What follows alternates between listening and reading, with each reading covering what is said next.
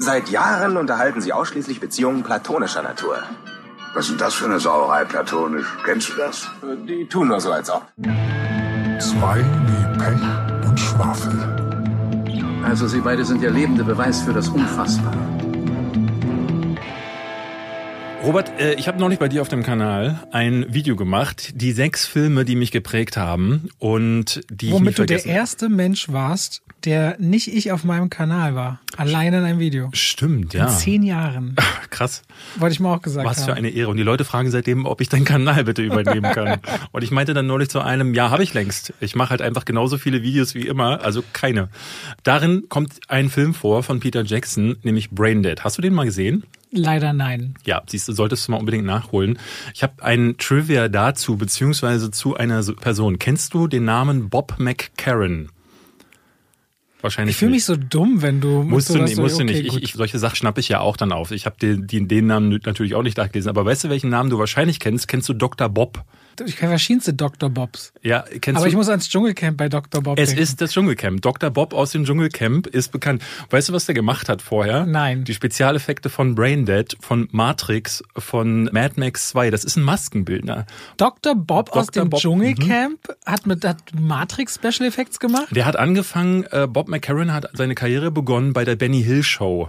Falls du die noch kennst, so eine ganz alte Comedy-Sendung und hat dann seine ersten Lorbeeren, der ist aus Australien, hat er so für australische Regisseure wie Peter Weir zum Beispiel hat er gemacht und hat dann einen Saturn Award, Saturn Award ist so für Science-Fiction und Horrorfilme gewonnen für Braindead, weil er da das Prosthetic Make-ups und das, die Maskenbildnerei gemacht hat und ist dann, hat eine Karriere hingelegt, richtig Ding für Matrix hat er gearbeitet und dann eben für George Millers äh, Mad Max-Reihe und hat dann irgendwann gedacht, nö, da werde ich jetzt einfach, weil er ist auch noch Paramedic ausgebildeter, also hat Ja. tatsächlich auch als, ähm, ich weiß nicht, was bist du denn als Paramedic? Dann bist du Nothelfer, Arzthelfer, also Arzt bist du ja, glaube ich, nicht. Auf jeden Fall hat er dann gedacht, ich gehe zum Dschungelcamp und hat in den UK und in Deutschland, also in beiden Varianten, spielt er den Dr. Bob und ist tatsächlich Paramedic, hat aber angefangen, Körperteile abzutrennen in äh, Braindead von Peter Jackson. Das ist ein mega Opening. Ja, da habe ich mir auch gedacht, ich liebe diesen Fakt. Ich wollte eigentlich mit einem anderen zu Braindead beginnen, aber Dr. Bob habe ich auch gedacht, so ist das wow. in deinem Buch drin? In deinem äh, Nein, nein, ist nicht meinem Mit Buch? Widmung liegt das immer noch bei mir. Auf der Toilette. Na, ich halte es für die guten Stunden zurück. Du hast das Ding seit zwei Jahren. Wie lange willst du das zurückhalten? Gott, der ganz große Moment. Damit leiten wir über und herzlich willkommen zwei wie Pech und Schwafel, unserem Podcast. Wir möchten hier an dieser Stelle gleich erstmal äh, ganz, ganz vielen Dank sagen äh, für das wahnsinnig gute Feedback. Hunderttausende Zuhörerinnen und Hörer. Das ist gelogen, aber äh, Millionen. es ist auf jeden Fall weit über 10.000 äh, Hörer, die schon bei der ersten Folge zugehört Stimmt haben. doch 20 inzwischen. Ich glaube, wir sind bei 20.000 ungefähr, ja. Und äh, da kann man sagen, äh, das hätten wir beide, naja, jetzt müssen wir lügen. Wir haben schon gedacht, dass ein paar Leute sich das anhören, das kann man, kann man sagen. Aber ich, ehrlich gesagt, bin ich, weil ich habe ja jetzt ein Jahr lang nicht wirklich was gemacht und ich bin es gar nicht mehr gewohnt gewesen, dass so viele Leute mir schreiben und sagen, geil, oh Mann, endlich bist du zurück, so schön, beste Kombi. Und viele haben auch gesagt, dass sie sich den angehört haben und richtig gefeiert haben. Ich war wahnsinnig begeistert darüber. Also erstmal freue ich mich über diesen doch so gelungenen Start, wenn man sich vor allem überlegt, dass ich denke, gerade bei, ich habe ja in diesem Podcast-Game noch gar nicht so viel Erfahrung, aber dass je länger du es machst, glaube ich, auch mehr Leute darauf aufmerksam werden, sie es im Freundeskreis erzählen, auch bei der ersten Promo, die du machst, das noch gar nicht jeder mitbekommt. Ja. Aber das Feedback ja halt nicht bloß in die Richtung geht, ja schön, dass ihr wieder was zusammen macht, ich habe das vermisst und so weiter und so fort, sondern dass ganz viel wirklich kam, dass sie den richtig toll fanden, sich auf die nächste Woche freuen. Wir hatten ein bisschen so das Thema, dass äh, Leute mich gefragt haben, gibt's das auch bei Google Podcasts? Irgendwie hat's da wohl ein, zwei Tage länger gedauert, aber ist da auch? Also im Grunde überall, wo es Podcasts gibt, ob das jetzt Amazon Music ist oder ob das iTunes ist oder ob das Spotify und so weiter ist, gibt's diesen Podcast und die Leute freuen sich. Also und ich habe auch ganz viele gesehen auf Instagram, die da eigene Stories gepostet haben, einige mit hundert oder tausenden Follower, die dann ihren Freunden oder einfach mal so in ihrem Kreis das auch noch spreaden, habe mich überall bedankt. Das war sehr, sehr lieb und ich hatte im Zuge dessen aber auch vor allem auf Twitch immer wieder die Frage, ob wir uns zum Beispiel am Cinema Strikes Back Podcast orientieren will, weil du so auch, weil wir über Hausaufgaben geredet haben, die man uns aufgibt. Ach so. Das machen die wohl auch und ich sage immer, ich gu- gucke Ich hab den gar, auch noch nie gehört. Ja, ich gucke und höre gar keine anderen Kritiker, wenn ich ehrlich bin und deswegen kriege ich das immer nicht mit, aber ich denke mal, es wird so ganz naheliegende Dinge geben. Also wenn wir uns irgendwo falsch äh, äh, gefühlt was abgegriffen haben sollten, äh, großen Respekt an die Jungs von Cinema Strikes Backs, die wir mögen, das ist keine böse Absicht. Ich tatsächlich höre ich ja so, nicht nur gar keinen Podcast normalerweise. Also der einzige, den ich äh, immer mal ab und zu höre, ist von meinen ehemaligen Kollegen von Giga, die noch so einen Gaming-Podcast haben. Aber ich höre nicht mal die eigenen Podcasts. Also ich habe weder die Lester-Schwestern, ich habe unseren zum Beispiel nicht nochmal gehört.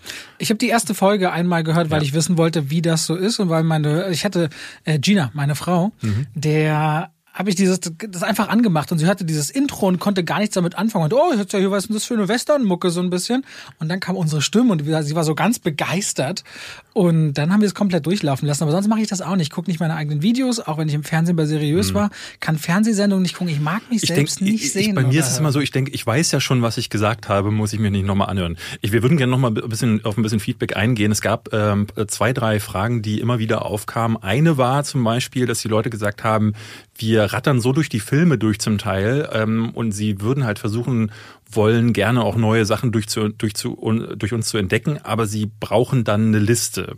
Nun ist es natürlich schwierig, bei diesem Podcast-Thema eine Liste auszumachen oder irgendwo hinzuschreiben, weil Überall sind andere Plattformen, ne, bei Soundcloud, äh, wo es den Podcast bei uns ja gar nicht gibt, so haben wir es bei den Lester-Schwestern vorher gemacht. Da konnte man unten in die Kommentare was reinschreiben. Ich glaube, auch bei Spotify geht das. Bei den anderen Plattformen bin ich mir schon wieder gar nicht mehr sicher. Deswegen müssen wir uns was überlegen, wenn wir das denn machen wollen. Und wir wollen natürlich auch äh, für euch so ein bisschen äh, Service bieten. Dann müssen wir mal gucken. Einer hatte vorgeschlagen, mach das doch bei Letterboxd. Nun weiß ich aber, du nutzt die App zum Beispiel gar nicht. Ich aber schon. Nun weiß ich nicht, wie viele Hörer von uns die nutzen. Man könnte überlegen, einen eigenen zwei wie Pech und Schwafel äh, Instagram-Account dafür zu machen.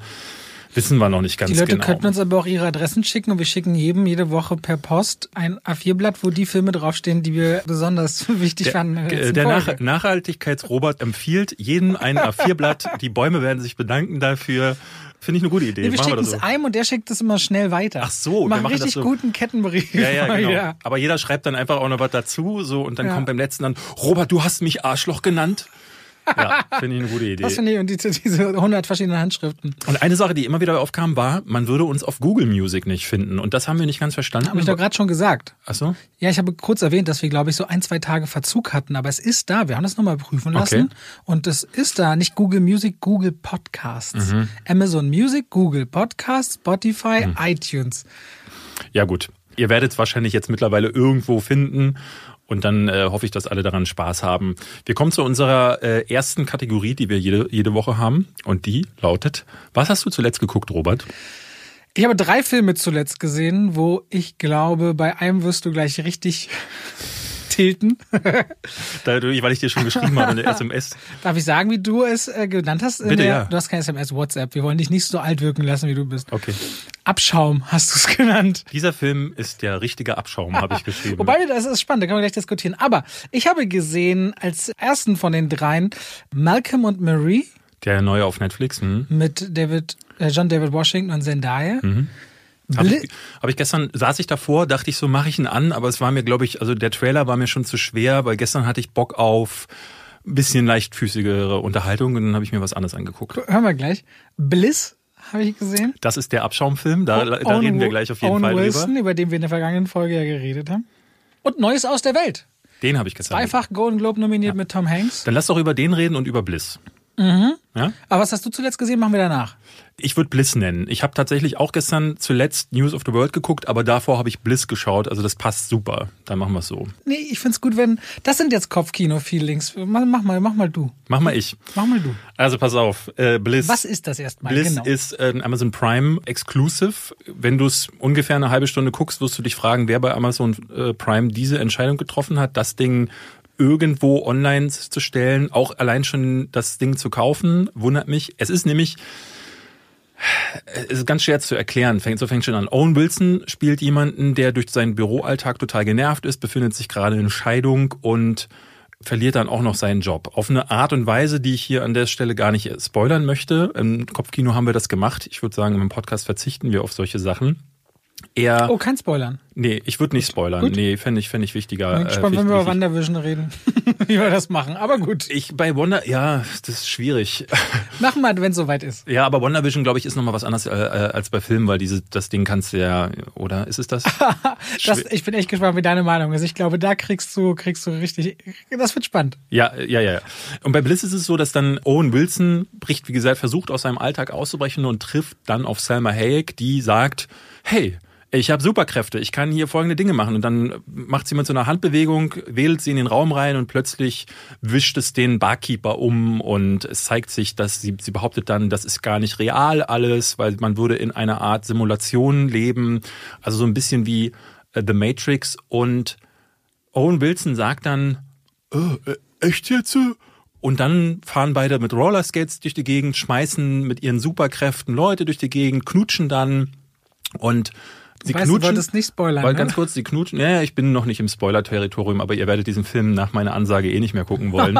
Der Moment, in dem sie knutschen, ist ungefähr so romantisch wie die Szene, in der Leonardo DiCaprio und The Revenant vom Bär angegriffen wird. So viel romantische Chemie herrscht zwischen den beiden. Ich, ich glaube, ich habe noch nie ein so schlecht, so ein fehlbesetztes Pärchen gesehen, die so wenig miteinander harmonieren. Und der Film wird ab da nur noch mieser. Das ist eine absolute Katastrophe Hast du ihn gewesen. bis zum Ende geguckt? Auch? Ja, ja, ich habe ihn durchgeguckt, weil ich wirklich, das, das war wie bei so einem Autounfall. Der war derart mies und am Ende twistet er ja dann nochmal. Da kommt ja dann plötzlich die große Aussage, die vorher, die, ne, ich habe ab der Hälfte geahnt, worauf sie hinaus wollen, aber es ist natürlich so ver- verklausuliert alles erklärt, dass das alles am Ende dann auch der Twist keine Wirkung mehr hat. Grauenhafter Film. Und jetzt du, Robert. Es ist so ein Zwei-Welten-System, was ja dahinter steckt. Und vor allem, das ist der Regisseur von I Origins. Unter anderem und I Origins mochte ich damals mit Michael Pitt. Dann habe ich eine Weile über Bliss nachgedacht und ich war so, der ist halt wirklich nicht gut, weil so vieles ist so hektisch erzählt und man opfert diesem Zwei-Welten-Idee, dass eben solche Dinge, dass zwei Figuren sich annähern, völlig unglaubwürdig ist. Das wird dann nur noch, finde ich, getoppt in Momenten, wo Selma Hayek sagt, ja, ich habe mir mein kleines Eckchen hier gesucht in der Großstadt, wo mich keiner findet, Schnitt auf Nacht, sie hell beleuchtet Ja, unter ja. der Brücke und du denkst so, wow, jeder würde denken, da unten ist der größte Rummel der Stadt. Oder sie auch sehr spät sagen, sie brauchen eine ganz bestimmte Substanz, davon brauchen sie zweimal zehn Dinger. Und sie kommen da irgendwie, Warum wird doch nie erklärt? und sie kommen da aber auch irgendwie ran und du siehst schon an diesem Tütchen, jeder Vollidiot sieht in dem Schwenk, nee, das reicht nicht. Um dann zehn Minuten später stellen die Hauptfiguren fest, oh, und das wird so zu einem Knackpunkt in der Geschichte.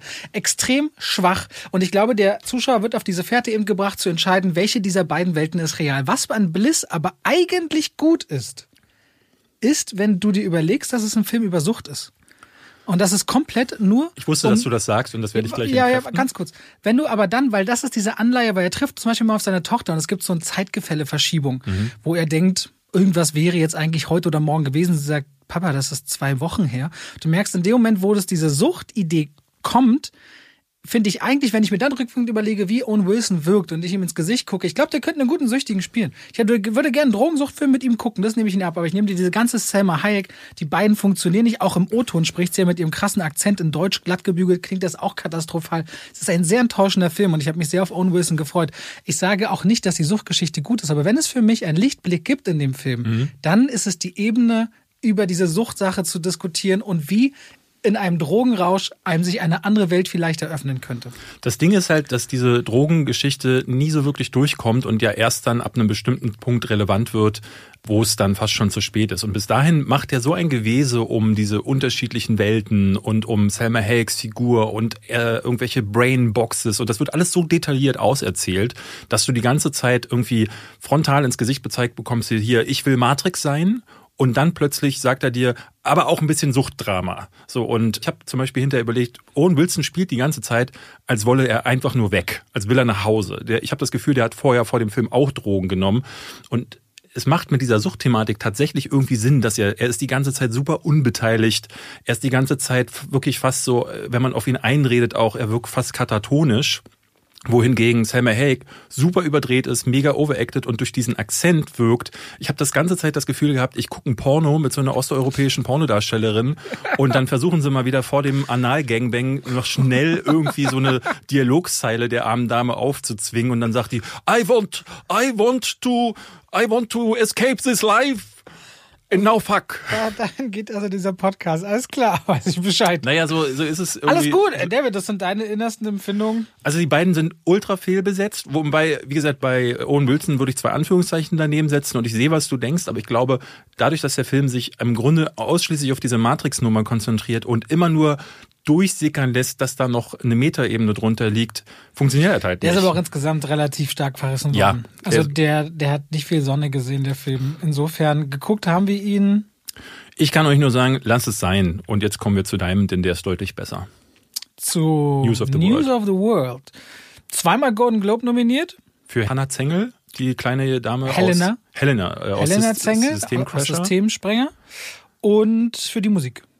Wobei ich da Die finde ich super übrigens. Ich finde die ganz gut, aber ich habe heute, ich habe die Review auch gedreht im Vorfeld von dem Podcast und da dachte ich ein wenig, wenn normal die Kinofilme ins Kino gekommen wären, die aber aufgrund von Corona alle raus sind, glaube ich nicht, dass der Score es geschafft hätte für die Nominierung. Ich glaube, da hätte es wahrscheinlich mehr. Überleg mal, Dune und so wäre gelaufen. Ja. Dann glaube ich, dann wäre die Konkurrenz zu stark gewesen. Also für mich war es dieses Jahr tatsächlich am ehesten Mank und Soul und beide sind von Trent Reznor und Atticus Ross, die ja für mich immer stark sind. Aber Mank finde ich richtig, richtig gut und ich glaube, der wird's machen. Also der Du meinst äh, bei den Globes jetzt? Oder bei den Globes, Oscars? generell bei den, bei den Soundtrack-Kategorien, glaube ich, Oscars und bei den Globes, also würde ich vermuten eher der. Ist ja auch top nominiert mit sechs Nominierungen, aber da kommen wir später nochmal Ja, kurz zu den können wir da später nochmal drüber sprechen. Also Neues aus der Welt. Erzählt die Geschichte von Achtung, Tom Hanks spielt wieder einen Captain. Stimmt, das hatten das letzte Woche. Jetzt haben wir gleich den siebten Captain, Captain Jefferson Kyle Kidd. Und Ende 19. Jahrhundert, 1890, zieht er in Texas. Damals die Leute wollen nicht so richtig zur Union gehören in den USA. Der Krieg ist äh, verloren, aber es ist also, beziehungsweise beendet, nicht verloren. Alles ist so ein bisschen, man will sich nicht den Präsidenten richten in, oder anbiedern in Texas. Und durch diese Welt zieht der Captain von Stadt zu Stadt, kann lesen, was nicht unbedingt jeder kann und verbreitet die Nachrichten in den gedruckten Zeitungen. Und jeder, der 10 Cent in der Tasche hat und ein offenes Ohr, sagt er, ist bei ihm zu Hause. Trifft aber auf ein Mädchen, das äh, neu verwaist ist.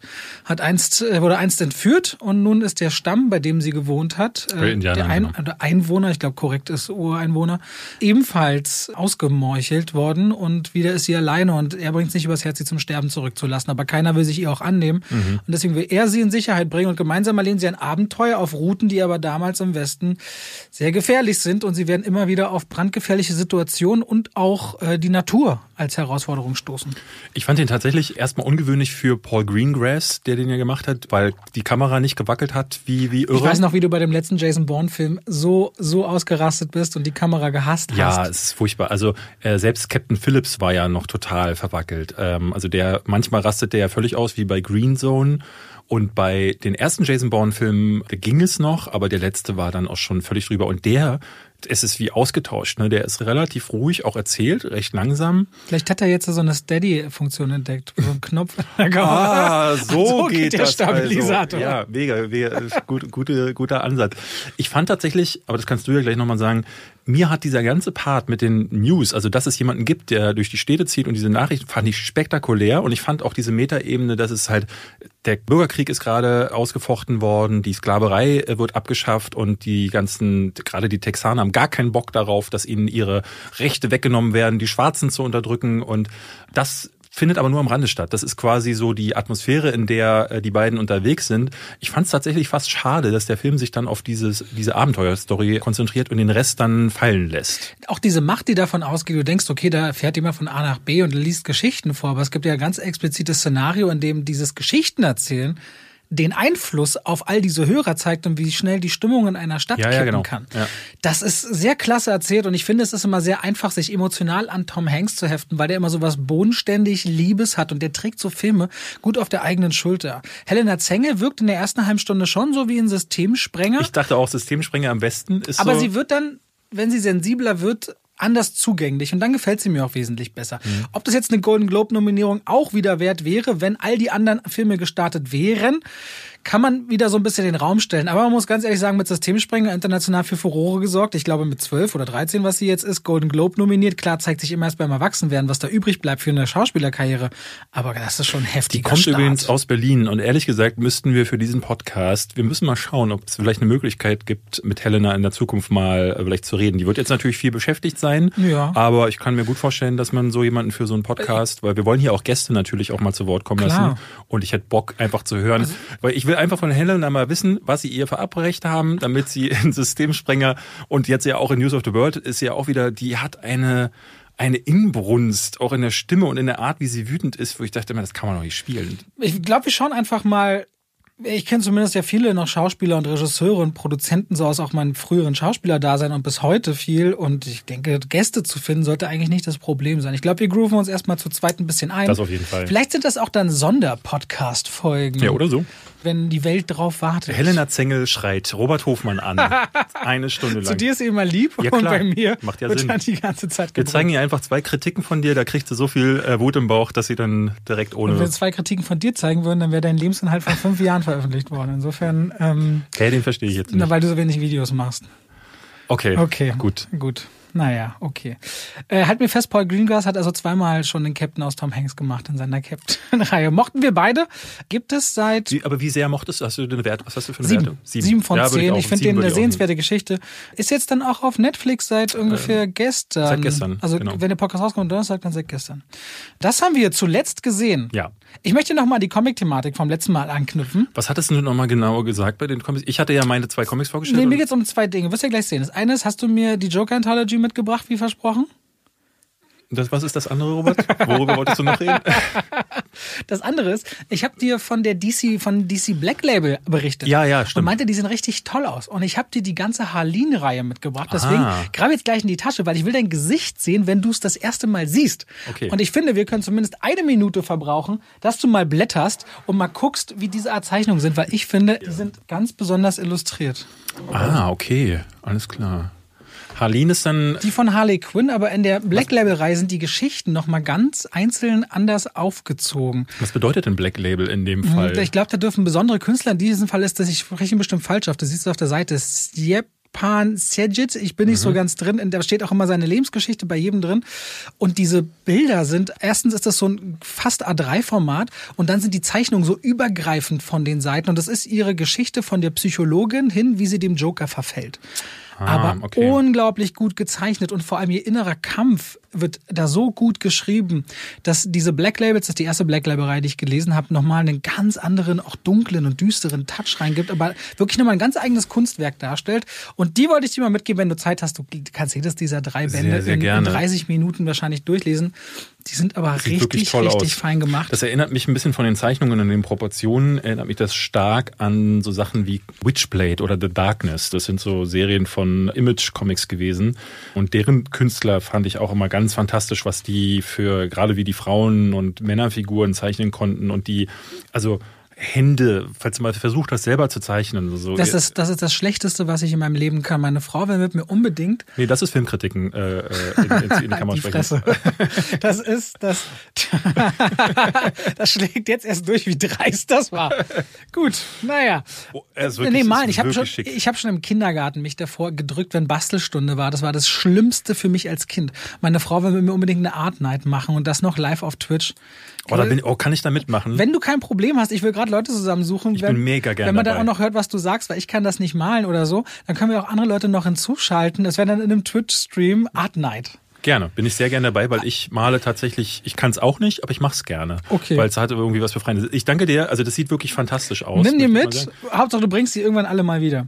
Nächste Woche kriegst du, du kannst mich, fragst mich einfach nächste Woche, jede Woche nach der Joker Anthology. Okay. Und jetzt, wo wir gerade bei Comics waren, ist natürlich der Übergang ganz einfach zu einer Welt bestehend aus Comics, dem Marvel Cinematic Universe und einer Serie, der ersten Marvel Cinematic Universe Serie, die auf Disney Plus raus ist.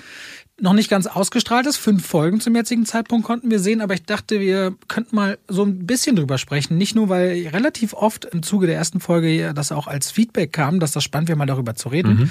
Aber ich glaube, jetzt ist ein interessanter Punkt, weil vieles passiert ist, nämlich Wonder Vision. Ist ja Halbzeit jetzt. Ich glaube, neun Folgen soll es geben. Wir sind bei der fünften. Die sechste kommt dann morgen, wenn ihr diesen Podcast hört. Ich komme ja aus einer anderen Ecke als du, weil du, glaube ich, für das Marvel-Universe nochmal ein bisschen anders empfänglicher bist. Ich fand ja ganz vieles da. Das klingt sowas von, ich, das, als wenn ich dumm wäre und du gebildeter. Nee, das ist das, was du draus machst. Oder so, so. Das ist klar, Spiegelgesetze, klar. Ja. Das kommt bei mir so an, also das spiegelt nur wieder Ja, ein nee, bisschen mehr nee, aussieht. nee, wir hatten ja in der Vergangenheit auch bei Kopfkino schon darüber gesprochen. Und es gab zum Beispiel so Sachen wie Black Panther oder gerade auch Captain Marvel, den ich ja furchtbar fand. Mhm. Die wenigsten dieser Filme kommen bei mir an. Und das hat nichts damit zu tun, dass ich schlauer bin, sondern es ist einfach, dass äh, diese, ich finde die Marvel-Formel ganz häufig erschöpft sich gerade bei den Origin-Filmen ganz häufig so, weil immer wieder dieselben Punkte abgefrühstückt werden. Und wenn man davon ausgeht, müsste mir Wonder Vision ja jetzt umso besser gefallen, weil sie alles machen, nur nicht in dieselbe Marvel-Formel zu verfallen. Weil du öffnest die erste Folge und denkst erstmal, hä? Also es ist wirklich, es ist ganz anders, als, als man denkt. Es sind tatsächlich am Anfang, es ist eine Sitcom. Und zwar Sitcoms in unterschiedlichen Zeitperioden. Ich glaube, die erste so in den 40ern oder 50ern sind dann immer so an Sachen, die man kennt, irgendwie angelehnt, äh, Full House oder so später. Und was ich mich aber überrascht hat, ich hatte das ja vorher gehört, war, dass die, gerade die erste und die zweite Folge, die sind wirklich 25 Minuten Sitcom mit, ich glaube in der ersten und der zweiten Folge sind zwei Momente drin, wo ganz kurz gebrochen wird mit dieser Geschichte und dir dann auffällt, hey, hier läuft irgendwas komisch. Und dann ist aber die Folge vorbei und du denkst so, hä, das war's jetzt tatsächlich? Und erst in der dritten Folge, in der dritten Folge kommt dann mehr von diesen Fragezeichen dazu und mit der vierten bricht's dann völlig. Und mein Problem mit WandaVision ist bisher, dass mir das, ich gucke gar keine Sitcoms, überhaupt nicht. Ich finde das größtenteils Du hast nie so How I Met Your Mother und Friends, Mm, Two and a. Half Men. Also die Scrubs. einzig- nee. Ah, Scrubs keine Sit- Sitcom unbedingt. Die einzige, die einzigen Sitcoms, die ich wirklich geliebt habe, sind eine schrecklich nette Familie, weil ich diesen Anarcho-Aspekt mag. Also dann dementsprechend nicht die Cosbys, ne? Das habe ich gehasst. Weil diese heile Welt, das Ding ist, ich glaube, es liegt ein bisschen daran, ich hatte keine heile Familie und deswegen war heilen Familien zuzugucken für mich völlig fremdartig. Ich habe das nicht verstanden, was da los ist. Alle unter einem Dach war dann auch nicht deins mit Steve Urkel. Doch, das mochte ich ganz gerne, weil ich Steve Urkel irgendwie ganz drollig fand und ähm, auch so diese spätere Phase, wo er dann zu ähm, Stefan. Stefan wurde. Jaleel White. Ich folge ihm auch auf Instagram. Leider sieht man ihn heutzutage kaum. Ja, das stimmt. Aber üblicherweise kann ich damit gar nichts anfangen. Also heute auch so diese, diese großen Klassiker, die heute auch so Modern Family ist ja das Ding, was gerade so durch die Decke geht und so, ähm, kann ich nichts mit anfangen. So dementsprechend sitze ich da vor und denke so, aha, nett, aber wann geht's jetzt hier los? Und in Folge eins und zwei war ich kurz davor abzuschalten. In der dritten kommen dann so ein paar Sachen dazu, wo ich dann denke, mhm, ja, mhm, das sind ein paar Fragezeichen. Und die vierte macht dann was, ich hatte das Gefühl, ich gucke einem Reaction-YouTuber dabei zu, weil plötzlich kommt eine Darstellerin aus dem ersten Torfilm, die ich furchtbar da finde, Kat Dennings, finde ich grauenerregend, weil die äh, schon in Tor, aber auch jetzt in der Serie sich im Grunde nur so mit One-Linern unterhält. Immer nur so, die, die kann keinen normalen Satz erzählen, ohne witzig sein zu müssen. Also der, dieser Frau haben sie, haben sie keine Persönlichkeit auf den Charakter geschrieben, sondern nur Witze. Und die alle nicht funktionieren. Und die sitzt vor einem Bildschirm und guckt dann die ersten drei Folgen nochmal und sagt dann, oh, süß. Und ich dachte so, okay, das ist jetzt, das ist euer großer Trick. Und jetzt erst in der fünften Folge kamen ja so ein paar Entwicklungen. Das ist mir aber viel zu crazy. Ich kann überhaupt nichts mit WandaVision anfangen. Ich finde das ganz, ganz daneben. Ich kann anerkennen, dass es was völlig Neues ist. Ich will das alles nicht mehr. Ich bin da so durch mit den Marvel-Figuren auch, wie die alle geschrieben sind und Leider catcht mich das nicht. Ich werde es definitiv zu Ende gucken, weil ich jetzt auch wissen möchte, welche Figur sie jetzt noch einführen, die jetzt der große Strippenzieher hinter der erste Mutant ist ja äh, aufgetaucht. Wenn es denn nicht irgendwie ein Fake-Out ist, so, aber Was ist die Besetzung aus der Fox-Mutantenwelt? jetzt fängst du an zu spoilern. Ach komm, du hast alles Mögliche äh, erzählt. Äh, Wir haben gesagt, bei Wonder Vision sehen wir, wie es dann ist. Okay. So. Okay, machen wir es mal so. Wie fandest du den Moment? Ganz viele haben What the fuck gesagt. Ich dachte eher so, äh? Also gerade wenn es um Spoiler geht, ist David immer jemand, wenn man sagt, David, bitte nicht spoilern, sagt er ja und am Ende die Alien Queen. Das sagt er ungefähr seit zehn Jahren, was dazu führte, dass meine Frau David und ich eine gemeinsame WhatsApp-Gruppe haben, die Alien Queen heißt. Und da hat meine Frau reingeschrieben, dass sie Wonder Vision toll findet und David hat schon gleich so ein Meme nach dem Motto, oh mein Gott, wie kann man nur, gefühlt zurückgeschickt. Und so war schon klar, in welche Richtung das heute geht.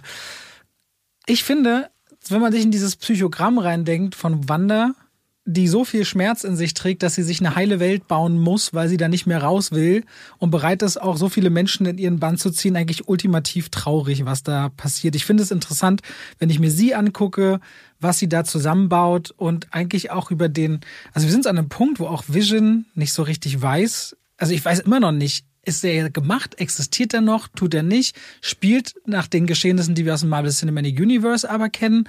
Ich finde es sehr, sehr interessant, muss ich ehrlich sagen. Also mich catcht zum Beispiel ein Falcon and the Winter Soldier Trailer, der wieder nur so nach dieser Helden-Action aussieht, leider gar nicht. Und ich finde diesen Ansatz und diese Idee, auch mit diesem Intro, mit diesen RGB-Farben und über Fernsehen dann zu gehen, eigentlich ganz spannend. Und ich sehe Elizabeth Olsen sehr, sehr gerne, muss ich sagen. Ich finde, die hat eine Menge, wo ich mich frage, wo wird diese Figur noch hingehen? Also ich war nach den ersten beiden Folgen selber total so, nee, ich mag das nicht und ich will das nicht. Ich finde das toll, dass das besonders, ich finde das toll, dass das irgendwie man sich was traut, aber für mich war das falsch getraut. Mhm. Aber danach fand ich es eigentlich spannend. Also ab dem Moment, als der Typ aus dem Gully steigt und diese ganzen Fliegen ringsherum waren, war ich so, okay, jetzt will ich wissen, wo das hingeht. Ja, du, du, aber du sagst da was, was auf das ganze Marvel Cinematic Universe übertragen kann. Du sagst, nach allem, was Wanda durchgemacht hat, versetz dich mal in ihre Lage rein. Und ich, ich muss dann antworten, das kann ich nicht, weil der Film, äh, die Filme und die Serie mir keine Möglichkeit dazu gegeben haben.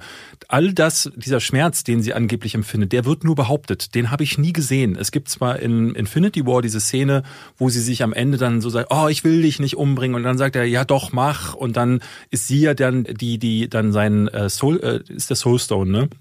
den sie zerstören muss. Nee, der Mindstone. Er hat den Mindstone im Kopf.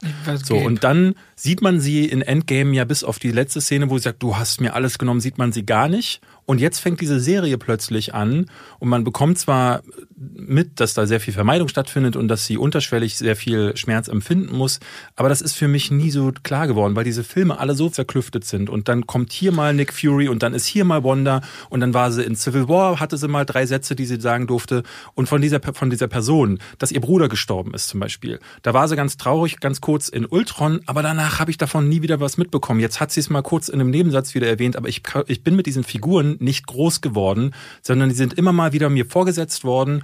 Und jetzt in Wonder Vision habe ich zwar mehr mit ihnen zu tun, aber es gibt gar keine emotionale Verknüpfung. Aber vielleicht gibt es eben deswegen genau diese ersten beiden Folgen. Und wenn man mit denen besser emotional warm wird, dienen die ja vielleicht genau, um diese heile Welt zu erzählen, weil da natürlich der, der, der Crash umso größer ist, wenn du merkst, was sie damit vermeiden will, wie du sagst, oder überdecken will.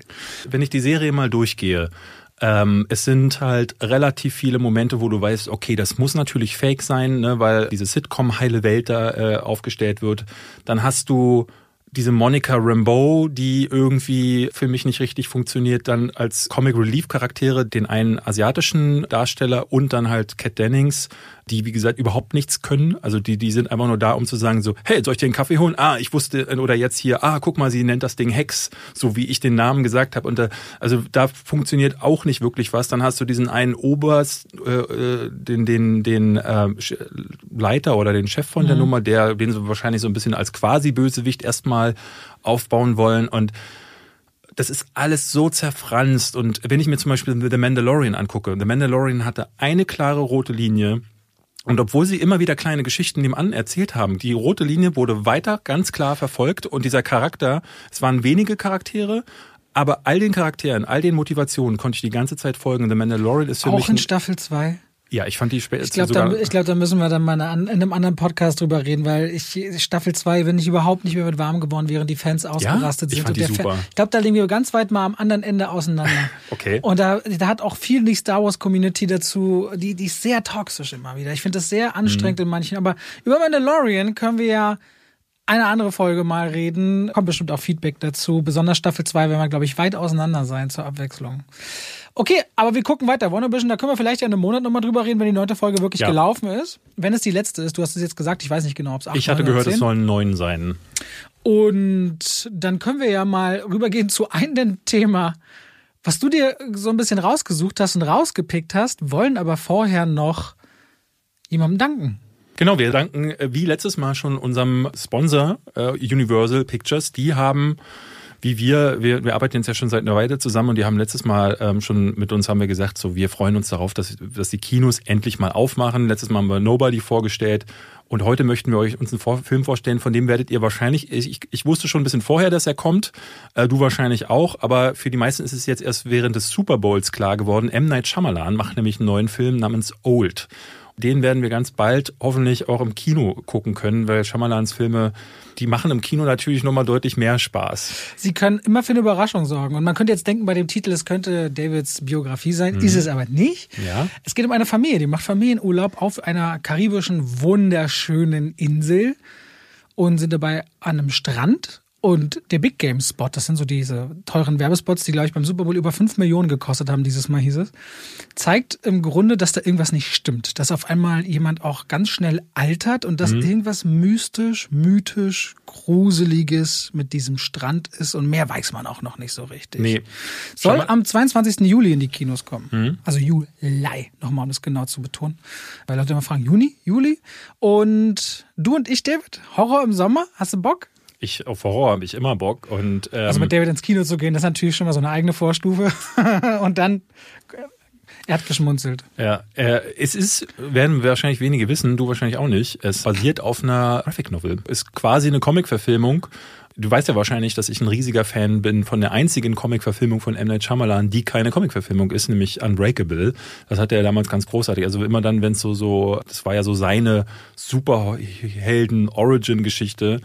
Old ist natürlich anders, aber es basiert auf eben einer Graphic Novel, die schon in der Szene zumindest sehr gut angekommen ist. Das heißt, ich ich erwarte Großes. Ich freue ich freu mich sehr, muss ich sagen, so, weil ähm, er hat zuletzt ja auch auf inszenatorischer Ebene wieder ein bisschen dazu gewonnen, nachdem er ja Jahre gefühlt irgendwie nach dem Last Airbender-Ding war er weg, aber jetzt kommt er zurück. Ganz eine Karriere mit, mit erst als Genie gefeiert, dann gab's Ups, dann gab's wieder Aufs. Äh, Und jetzt sind wir im Auf. Inzwischen, glaube ich, auch im Seriensegment Mit, unterwegs äh, gewesen. Servant. Servant. Ja. Auch fortgesetzt. Insofern, da kann man äh, gerade, ich glaube, ich glaube, wenn die Kinos wieder aufmachen, worauf man sich oder wir uns sehr freuen, ist besonders eben auch Horror und Psychothriller so eine Ebene, die auf einer Kinoleinwand auch nochmal eine fiese eigene Magie erzeugen kann. Ja, weil ich glaube, die ganz wenigsten Leute gucken, sitzen zu Hause und sagen so, oh, jetzt alleine einen Horrorfilm. Das ist doch mal eine gute Idee. Deswegen ist zwar weniger Horror, aber es ist auf jeden Fall diese Mystery-Komponente und die macht mit Leuten, mit Freunden immer mehr Spaß. Vielen, vielen Dank also an dieser Stelle an Universal Pictures. Und wenn wir gerade über Dinge geredet haben, die auf anderen Dingen basieren, Ja.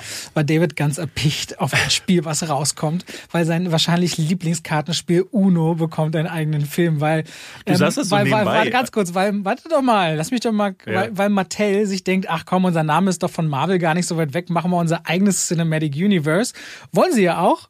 Äh, Filme, die auf Spielen von Mattel basieren und David kam, Robert, lass doch mal über Filme reden, die auf Brettspielen oder Kartenspielen basieren. wer, es, es ist, also ich fand es wieder ganz witzig. Es, es ist ja seit Jahren so, dass ich immer wieder News lese wie, hey, wir machen mal einen Film zu Space Invaders oder hey, wir machen mal einen Film zu Monopoly und ganz vieles davon klingt nach absolutem Manche ziehen es durch und machen sogar einen Film über Emojis. oder eben zu Sachen wie, wie Schiffe versenken, ne? Battleship, ich weiß nicht, ob du den äh, noch im, Da haben alle mir immer erzählt, wie schlecht er ist. Das ist diese Manöver wird getestet, sie entdecken Außerirdische auf dem Meer und dann genau. kommt es dann zu dem ist von Peter Bur- F5 ist, ist von, versenkt. ja, sozusagen. Es ist von Peter Burke, der ja mi- mittlerweile bekannt ist, du ähm, Durch Mark Wahlberg-Filme in erster Linie. ausschließlich durch Mark Wahlberg Filme, genau. Ich glaube, der hat zuletzt nur noch Mark Wahlberg. Ich glaube, die haben sechs oder sieben Filme zusammen ja, ja. gemacht. Ich weiß gar nicht, was der zuletzt gemacht hat. Ob das dieser Die haben Mile 22 Mile gemacht, 22 die haben gemacht. Boston zusammen gemacht, die haben Deepwater Horizon gemacht. Und damals habe ich schon gedacht, Schiffe versenken, was haben sie sich denn dabei gedacht? Und in den Jahren danach hat man immer wieder solche News gelesen. Nun ist unklar, ob Uno tatsächlich ein Film wird, aber die, die News dieser Woche war, der Hauptdarsteller soll, und jetzt frage ich dich, ob du ihn kennst, Lil Yachty. Ist offenbar ein Rapper. Rapper.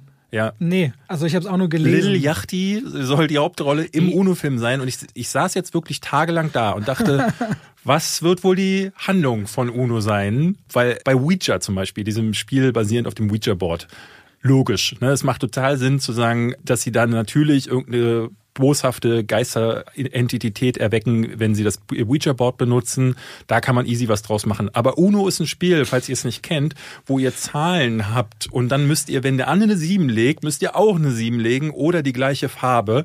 Und wer am Ende keine Karte mehr hat, der schreit, oder nur noch eine hat, der schreibt Uno und hat dann im nächsten Zug vielleicht gewonnen. Und ich dachte, was, was soll da die, was ist das Ergebnis?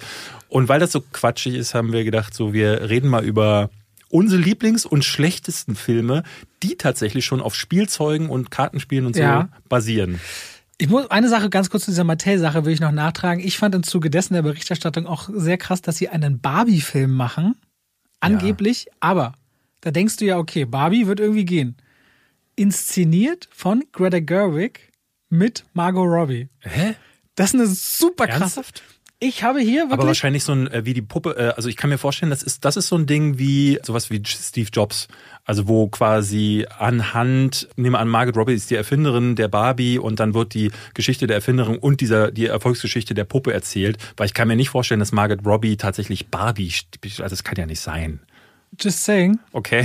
Wir werden es sehen, wenn es soweit ist. Es soll übrigens, das UNO-Spiel soll in der Hip-Hop-Untergrundszene von Atlanta spielen. Was? Warum? Das, äh, das macht doch überhaupt keinen Sinn. Ich wollte dir das auch nochmal sagen, weil du meintest, okay, warum wird's gehen? Es soll in eine Hip-Hop-Irgendwas-Geschichte werden. Okay, Filme, die auf Spielen basieren und nein, Jumanji ist nicht gemeint, weil das witzigerweise ein fiktives Spiel Ja. ist, auf dem wiederum ein Film beruht. Ich war erst so ein bisschen, okay, David will darüber reden. Äh, da, war ich so, da fiel mir so ein paar Sachen ein, die relativ logisch und nahegehend sind. Auch noch Serien wären es noch ein bisschen mehr. Wie, äh, hast du einen Wunsch vorgehen? Sachen, die ich jetzt mag oder nicht mag? Oder schmeißen wir alles in den Raum und reden darüber? Oder was ist der Plan? Ich würde jetzt durchgehen, einfach so mit Sachen, also wir können uns ja entlanghangeln und sagen, machen, jeder nennt mal so einen Film, den er mal besprechen möchte, oder wir machen einfach eine Top 3 oder eine Flop 3. Ich würde, ich würd, finde das erste ein bisschen schöner. Lass es mal so machen. Also ja. das eine Sache, die ich beim Recherchieren nicht wusste, dass Mars Attacks auf einem Kartenspiel beruht. Das habe ich damals irgendwie auch gehört. Ich habe aber noch nie dieses Kartenspiel, also der, ich habe den ja damals noch im Kino gesehen und das war so, dass der Film basierend auf dem Kartenspiel. Ich dachte so, was für ein Kartenspiel? Das ist in 96 Deutschland hast halt. du Mars Attacks im Kino gesehen. Krass, da war ich neun. Ich war äh, 15, 19. 15, 26, 20, 200. Ich war 200. Aber auf jeden Fall, äh, Attacks fand ich immer cool. Nee, habe ich nicht gemocht. Also das Ding ist, ich bin ja riesen Tim Burton Film Fan gewesen, weil Burton hat ja angefangen mit so Sachen, die halt dieses Sie erinnerten so ein bisschen an die an frühe Filme von zum Beispiel das Kabinett des Dr. Caligari. Ja. Also ne, das Design, das Tim Burton übernommen hatte, hatte was von Surrealismus und äh, oder deutschem Expressionismus und ich fand das fantastisch, wie er das umgesetzt hat in Batman, in Beetlejuice, gerade Beetlejuice finde ich da ganz großartig. Und dann kam plötzlich dieser Film, nämlich Attacks, der so völlig, der war CGI, super bunt, Aliens, die die ganze Zeit ack, ack, ack und dann explodieren Köpfe und nee, das war mir, das war auch keine Satire, das war einfach nur plump und humorlos und das war skurrilerweise die Blaupause für alles, was danach kam. Er hat zwar noch Sleepy Hollow gemacht, nach Mars Attacks, aber danach hat er ja im Grunde nur noch CGI-Desaster verbrochen oder sowas wie Planet der Affen. Tim Burton hat ja komplett die Fassung verloren nach äh, Mars Das Attacks. Sweeney. Todd hat er auch gemacht, oder bin ich jetzt falsch im Kopf? Sweeney Todd hat er noch gemacht und das ist noch einer der zu den Güter Big, Big Fish ist, Güterinnen. ist Big Fish nicht auch ein Tim Burton Film? Ja, Aber davor oder danach? Davor, danach, also nach Mars Attacks. Big Fish gehört noch zu den besseren. Ich, Ja. ich habe äh, Big Eyes nicht gesehen, aber da sagen auch Leute, dass er ganz gut sein soll. Und Dark Shadows soll noch ganz gut sein, aber der Rest ist ja wirklich durchgehend mittelmäßig.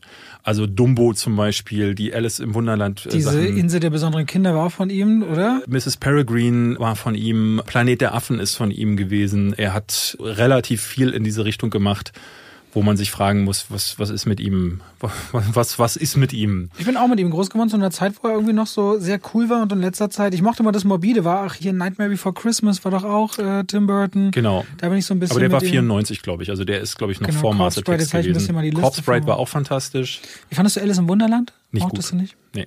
Aber der zweite ist ja noch schlimmer. Also das ist wirklich, das ist mir leider zu wenig Fantasie. Und er hatte ja mal, ich, also Dumbo zu- zuletzt hat er zum Beispiel dieses, noch am ehesten dieses, ähm, was er auch früher immer hatte, diese Figuren, die so ein bisschen am Rande standen. Ed Wood, auch ein ganz fantastischer Film gewesen, wo er über diesen, den schlechtesten Filmregisseur aller Zeiten, der zwar nicht mehr klassisches Tim Burton Kino war, aber Edward mit den Scherenhänden.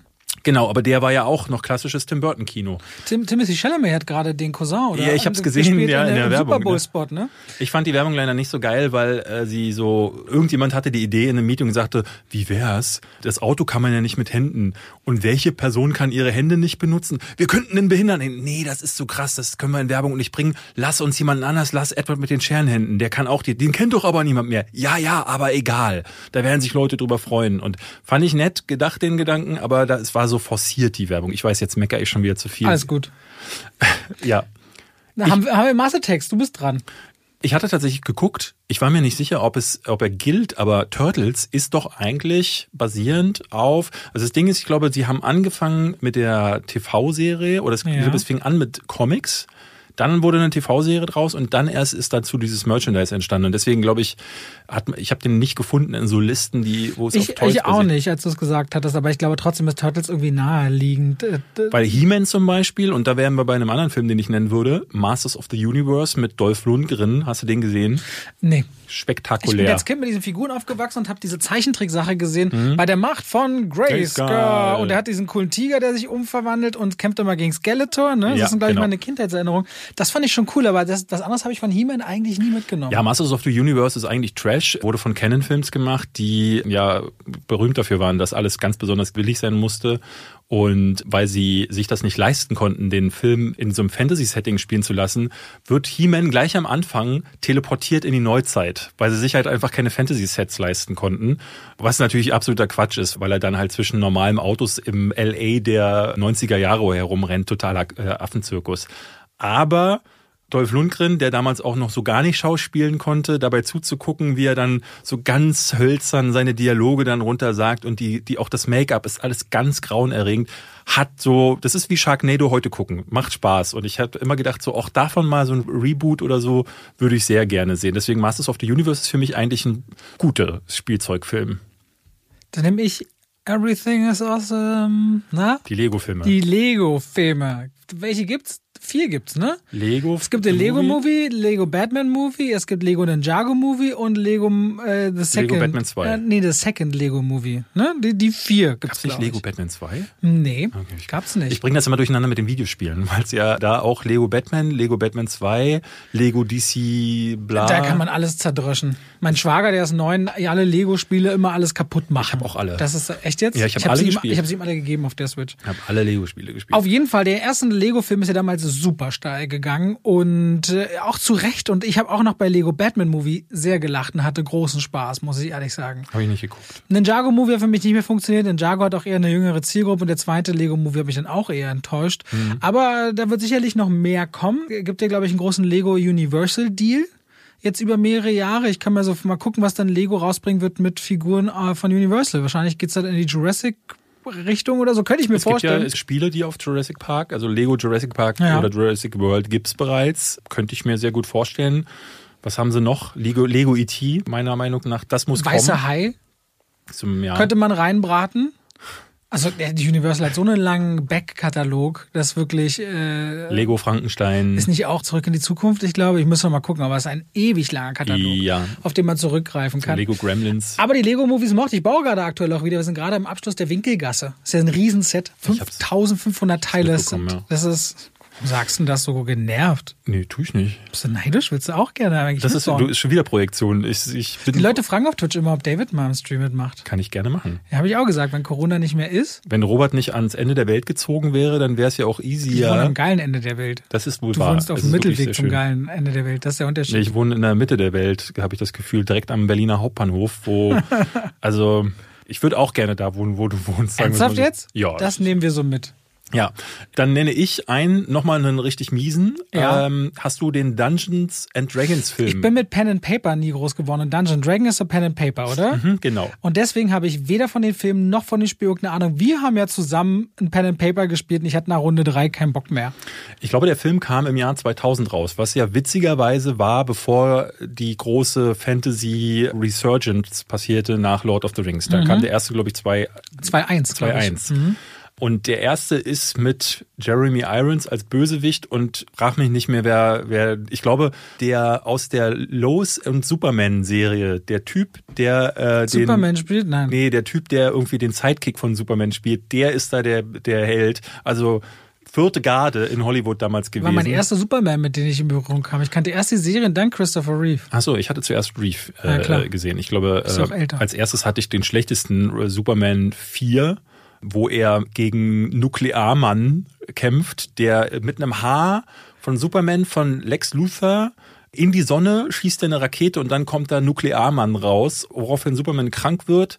Und es ist ein totaler Schrott. Also billig und mies und äh, Hilfe. Ich weiß nicht, welcher Teil das war, aber als Kind habe ich geliebt, wo er in diesem Diner ist und seine Kräfte verliert und dann wird er verprügelt von diesem einen Typen in die Magengrube und dann später hat er seine Kräfte wieder und schiebt den noch die über den ganzen Tresen zurück. Das weiß ich noch als Kind. Das ist, glaube Teil zwei oder sowas. Das ist der vierte, glaube ich. Das ist der vierte? Ich glaube, da, wo er seine Kräfte verliert, ist der vierte. Das fand, wo er dann Weil Ist, ist das nicht der gleiche, dritte wo Teil Louis Lane auch ins Wasser fällt oder irgendjemand, er macht mit seinem Augenlaserstrahl, lässt er noch so einen Baum abknicken, damit er, ey, das sind gerade Kindheitserinnerungen pur für mich. Ja. Das fand ich als Kind so cool in diesem Also ich, Diner. kann, ich kann ja sagen, dass der zweite war der, wo äh, General Zod und die anderen äh, dazugekommen sind. Ich glaube nicht, dass du den meinst. Der dritte war der mit Richard Pryor, wo es einen guten und einen bösen Du, ich habe die alle als Kind gibt. geguckt, ich krieg da überhaupt keinen Namen zusammen. Aber für mich ist diese Szene, will ich jetzt nochmal sagen, in dem Diner, die eine von zwei Szenen, wo ich als Kind sage, das ist Revanche Ich glaub, an den Bösen. vierte. Die zweite Szene ist nämlich, weil wir letztens eine unendliche Geschichte hatten, wie er mit Fuchur über den Mobbern da fliegt Ja. und die noch in die Mülltonne reinspringen und so, weil sie dann Angst haben. Mhm. Das sind die beiden großen, jetzt zeigen wir es den fiesen Jungs. Du hast dir das- du hast dir das immer Kind- gewünscht, oder? Ey, als Dass Kind fand ich mal- das richtig toll. Diese beiden Szenen waren für mich ganz doll Gerechtigkeit. Das stimmt wohl, ja. Okay, also dann sind wir. Ach nee, wir haben ja noch gar nicht drüber geredet. Dungeons and Dragons. Ja. Furchtbar. Also wirklich, wirklich grauenerregender Film. Die Effekte schrecklich, die Story totaler Mumpitz. Und sie haben ja, du, das merkst du dann immer.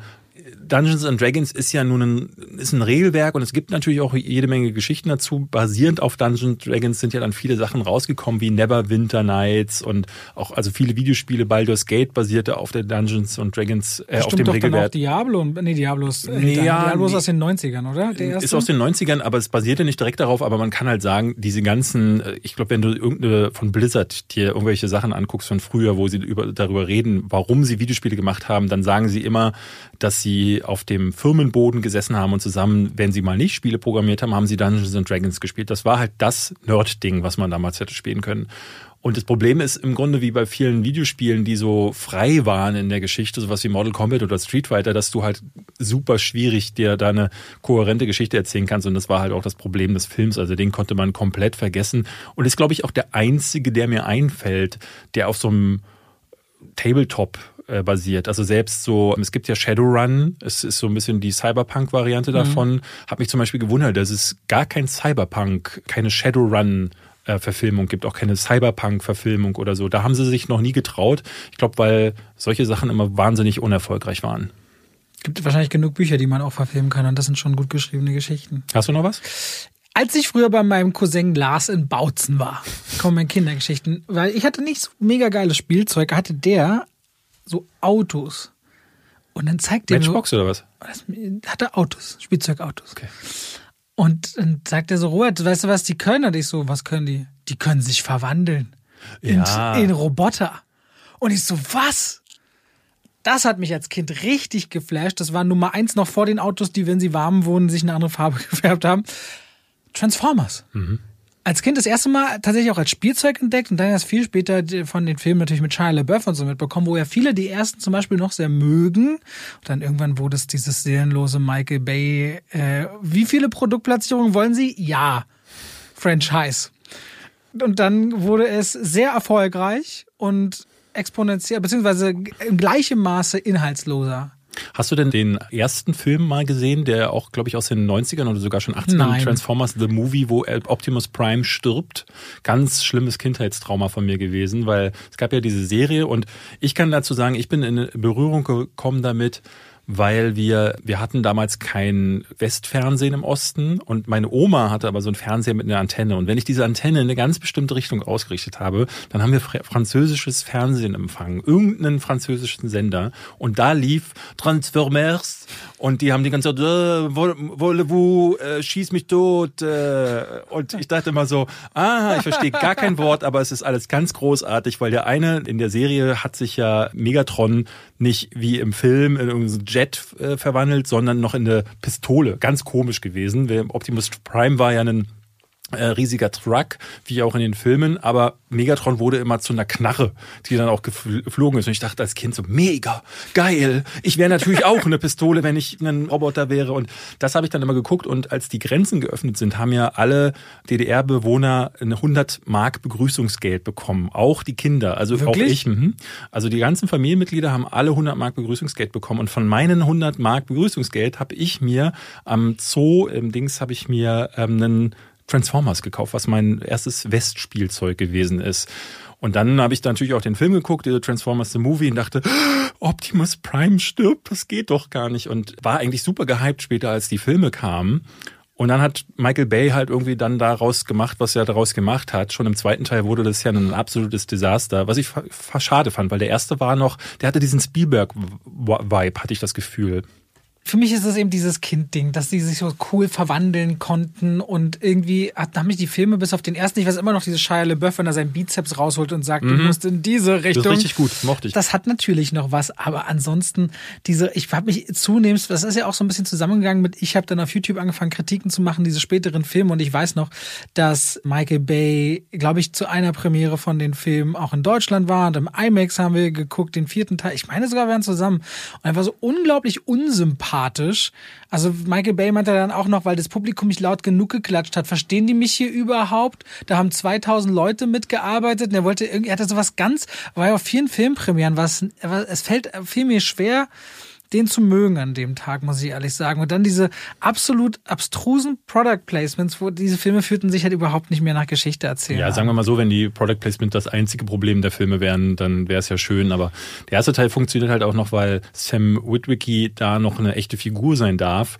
Und die Transformers so ein bisschen wie früher, ne? Elliot, der, der E.T. irgendwie kennenlernt oder ähm, auch andere Filme, wo die es eigentlich um die Kinder geht und die ihr eine irgendwie sie werden erwachsen und diese Sidekicks, die sie dann lernen wie E.T., die sind ja im Grunde nur ein Test für ihre frühe Moral und mhm. für ihre Entwicklung. Und in Transformers 2 war das plötzlich alles gar nicht mehr relevant. Die Figuren sind quasi nichtig gewesen. Aus Megan Fox wurde ein reiner Show-Off, beziehungsweise irgendwann gab es ja immer das äh, hübsche Blondchen, ne, Rosie. Was ja auch großes Thema wurde. Sie wollte das ja auch nicht mehr machen und Michael ja. hat sie dann gechanzt und das war ja auch ein großes Thema tatsächlich. Naja. Aber lass uns nicht so lange darüber reden. Also im Grunde würde ich sagen, beenden wir hier mit ja, es gibt noch den G.I. Joe, aber... Die, die sind auch meiner Meinung nach nicht der Rede wert. Was ja, glaube ich, die wenigsten wissen, ist, dass die seit Jahren an versuchen, das Ding wieder zurückzubringen. Ja. Snake Eyes soll ja schon eine ganze Weile kommen. Das ist in den G.I. Joe-Filmen der Ninja gewesen. Jetzt wirst du sagen, hm, da gab es einen Ninja und ich sage, Offenbar, weil das war, irgendeiner ist da mit dem Schwert durch die Gegend gesprungen. Ich versuche die ganze Zeit eine Wasserflasche aufzukriegen, mal, weil ich Durst habe. Soll ist das jetzt schlimm? Soll ich es probieren? Und die ist mir gegen den Stuhl. Das hat ein interessantes Geräusch gemacht. Jetzt hätten wir einen Soundeffekt ja. eingespielt. Soll, lass doch mal einen starken Mann rein. Ich weiß nicht. Kann mal bitte ein starker Mann hier yes, reinkommen? Jetzt ist er offen. Die ist wirklich offen, verdammt. es gibt gar, tatsächlich gar nicht so viele Sachen mehr, muss man sagen. Ich bin mal gespannt, ob wir dann in Zukunft über den UNO-Film hier reden werden und du sagst, ich höre seit neuestem Lil Yachty rauf und runter zu Hause. Lil, Lil Yachty. Yachty. Da fällt mir aber gerade ein, weil du hast von Kindheitstrauma gesprochen. Ich finde so traumatische Szenen aus der Kindheit ist ein gutes Hauptthema für eine Folge Podcast. Das können wir tatsächlich mal machen. Ich glaube, jeder hat ja natürlich eine andere traumatische Szene. Ich, ich glaube, jeder hat auch mehrere. Also mir würden direkt wirklich mehrere einfallen. Ja, mir auch. Also mir würde jetzt direkt Robocop einfallen, die Operation. Für mich ist E.T. Ja? Ja, also da fast Okay, dann, aber dann lass das doch mal zum Thema Und machen. Hier, Vielleicht sogar nächste Woche. Littlefoot. Die Mutter das Ding in den Rücken weggebissen, weggeschnappt. Mm. Gibt's ein paar. Könnte man äh, traumatische Kindheit. Ich glaube, da ist, ist spannend. Okay, dann lass uns doch mal für eine der nächsten Folgen aufnehmen. Wir machen als letztes nochmal so einen ruhigen Ausklang. Wir wollten noch kurz mal über die Golden Globes drüber schauen, weil mhm. da hat man Nominierung vor kurzem, ähm, wo wir gerade über Preise geredet haben. Christopher Plummer ist von uns gegangen, wo man ja. natürlich auch vielleicht nochmal kurz erwähnen, einer der ältesten Oscar-Preisträger, die es gab. Viele haben ihn wahrscheinlich zuletzt nochmal auf großer Bühne bei Knives Out gesehen hatte ja auch Kevin Spacey ersetzt in Alles Geld der Welt mhm. und hatte für. Wo er auch wieder Oscar nominiert war und hatte für Beginners, wenn ich mich äh, nicht irre, damals bekommen, ja. den Oscar bekommen. Und damit schauen wir kurz rüber nochmal auf die Golden Globes. Zum Abschluss immer so der wichtigste Serien- und Filmpreis im Vorfeld der Oscars. Der ich war, sehr, ich war sehr gespannt, wie es wohl werden wird dieses Mal, weil es kamen ja weitaus weniger Filme raus, beziehungsweise viele Studios haben Sachen zurückgehalten und ich hatte so ein bisschen das Gefühl, wenn man so durch die Liste geht, es sind auf jeden Fall paar Filme dabei, wo ich sage so, mh, macht definitiv Sinn. Das jetzt aber zum Beispiel sowas sowas wie Trial äh, of the Chicago Seven als der große Favorit. Super. Ich fand ihn auch nicht schlecht, aber ich glaube, in einem Jahr mit mehr Konkurrenz würde der nicht so hoch gehandelt werden. Also viele sagen ja, Nomadland hat große Chancen. Viermal nominiert. Trial äh, äh, ist, glaube ich, meist nominiert. Fünf nominiert, Mank hat sechs nominiert. Mank. Mank ist so ein typisches Hollywood-Drama und Hollywood mag, also die gerade die Academy mag solche Sachen. Filme über Filme mögen Sie Filme, die so ein bisschen auch in so diese alte Ära zurückgehen. Ich kann mir gut vorstellen, dass der auch gerade bei den Oscars gute Chancen Hamilton hatte. ist zweimal nominiert, klar, weil Musicals und Comedy ja immer noch mal einen eigenen Bereich sind. Hast du Hamilton jemals gesehen, die Aufzeichnung des Musicals? Großartigst. Ich weiß, war einer deiner Lieblingsfilme des Oh, letzten Jahres. Ne? das ist der Wahnsinn. Das musst du dir, also wenn du mal Zeit hast, ganz toll. Ist nur, nur in Anführungszeichen eine Aufzeichnung vom Broadway, aber richtig, richtig stark.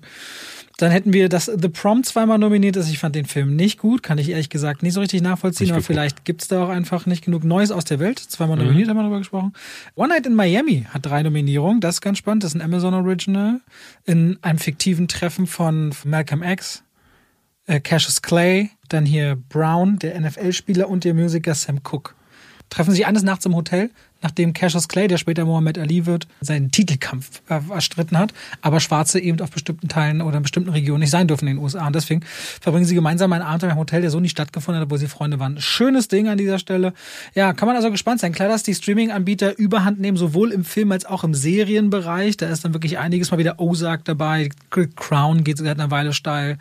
I May Destroy You wurde komplett übersehen. Fand ich zum Beispiel interessant. Aber den ich dir empfohlen hatte mit I Know This Much, this much is True. Mark Ruffalo ist für mich beste Performance seiner Karriere, was ich zumindest gesehen habe. Sollte man unbedingt mal schauen. Auch das Damen-Gambit. Ich glaube, dass Annette Taylor-Joy sogar zweimal nominiert ist. Kann das sein? Ich glaube ja. Ich weiß noch nicht, wofür sie noch nominiert wurde. Es Das- gab ein paar, die mehrfach nominierte. Äh, Sasha Baron Cohen ist ja auch noch für Borat, Mhm. äh, glaube ich, als beste Komödie. Da auch äh, Palm Springs, den ich ja fantastisch fand letztes Jahr. Den hast Hab du, glaube ich, nicht gesehen. gesehen. Ja. Palm Springs ist so eine Time Loop Film, so ein bisschen wie täglich grüßt das Murmeltier mit Kam letztes Jahr raus, ja? Andy Sam ich habe ihn auf der nicht Fantasy Filmfest, sondern der lief, glaube ich, doch beim Fantasy Filmfest lief der. Der war war der Opener beim Fantasy Filmfest.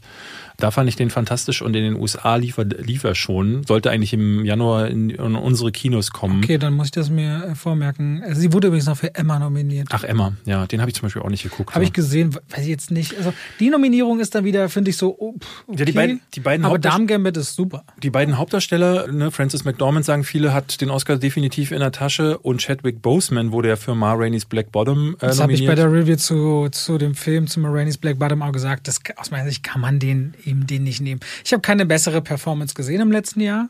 Ich fand Riz Ahmed in Sound In- of Metal auch noch sehr stark. Ja, ja.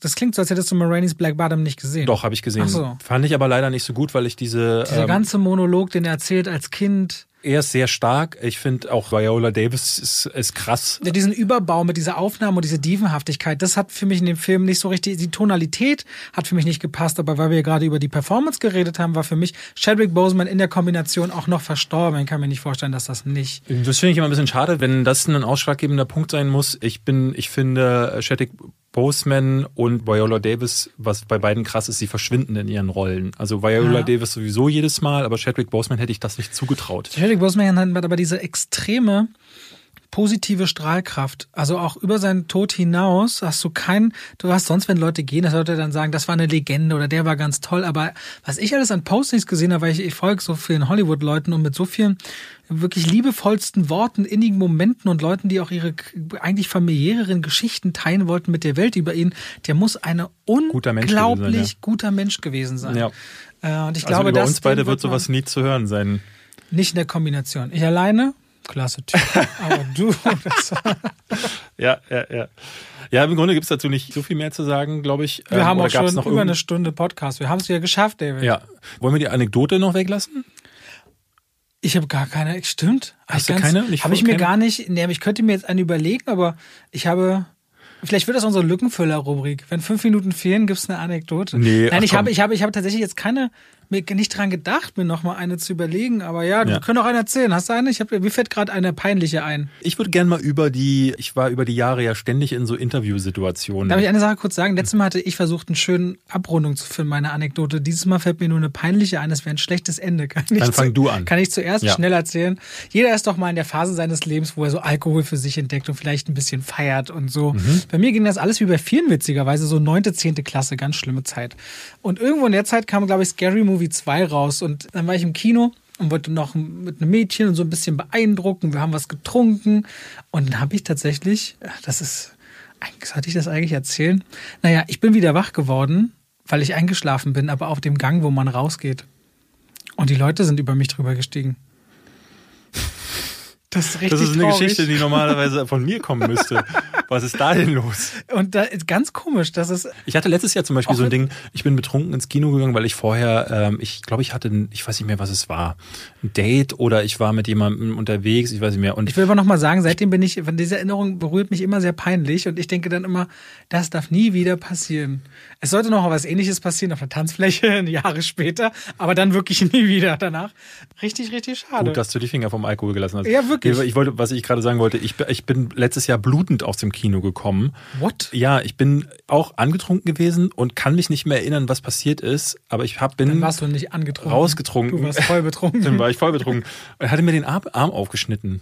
Wo und wie, weiß ich In nicht. welchem Kino? Im Zoopalast. Ich bin auf Toilette gegangen, kam wieder, wir gehen in den Film, Film ist, äh, ist aus, ich komme raus, alles voller Blut, der ganze Unterarm, die Hose. Ich habe das nicht mal mitbekommen, dass ich geblutet habe.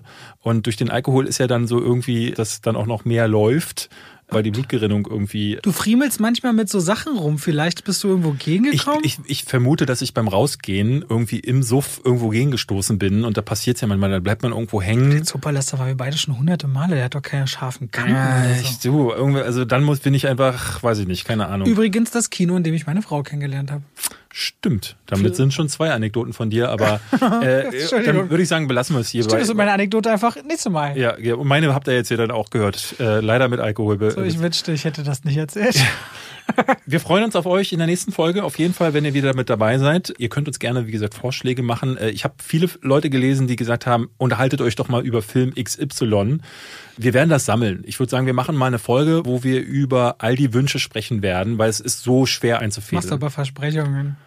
Ich glaube, Nee, wir es sind wird- es beide, wird- es sind, wird- sind wir beide gut in so feedback Nee, folgen na, es wird Folgen geben, wo einer von uns im Urlaub ist oder du oder so. Nein. Werde, Einer von uns oder du. Was ist denn das für eine Aussage? Ja, stimmt. Nee, Nein, aber wo mal, wo mal jemand fehlt. Und ich, Robert, kann von mir aus sagen, ohne dich kann ich diesen Podcast nicht machen.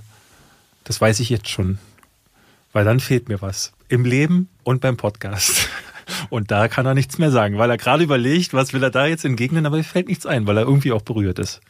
Vielleicht bin ich ja schon gar nicht mehr da gewesen im Raum, als du das gesagt hast. Tschüss.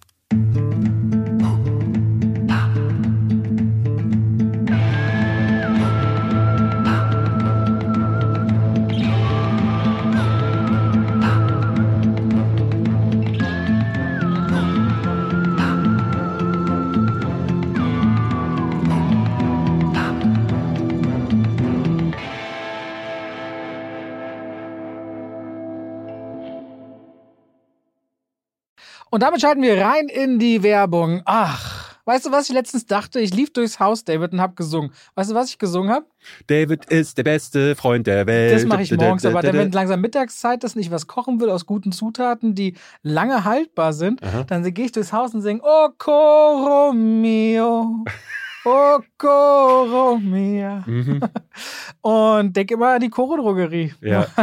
Singen die Katzen auch mit? Die, manchmal ja, und es kommt drauf an, ob sie Ja. gerade schlafen. Wenn ihr sagt, ihr wollt haltbare Lebensmittel in großen Mengen haben, das können Nüsse sein, das können hauchdünne Apfelchips sein, das kann Reis sein, kann Pasta sein. Ich habe, auch wenn ich Salate mache, immer schön so Zuckermais aus der Dose, ob wieder Erbsen, Kichererbsen, wenn ich Hummus mache, leckere Tahini. David, es gibt so unglaublich viel bei Koro. Ich habe jetzt auch deren Teller bestellt. Die haben schöne Teller und ihre Edelstahlpfannen sind richtig gut. Ich habe damit schon zubereitet. Also äh, immer wieder was, was Neues zu entdecken. Die haben Teller und auch Schüsseln. Auf jeden Fall, schaut euch bei der Koro Drogerie gerne mal um. Da werdet ihr fündig. Richtig gute Zutaten zu einem fairen Preis, wo ihr auch immer sehen könnt, wie sich der Preis entwickelt hat über die letzten Jahre. Und wenn ihr sagt, oh, das, was der Robert da sagt, der kocht ja gerne, der wird ja keinen Scheiß erzählen, das probiere ich auch mal aus, dann könnt ihr bei der Bestellung auch noch Schwafel 5 im Bezahlvorgang verwenden. Schwafel als Wort, 5 als Ziffer und spart nochmal 5% auf den eh schon sehr fairen Preis. Danke an die Koro Drogerie. Und damit schalten wir raus aus der Werbung zurück in den Podcast.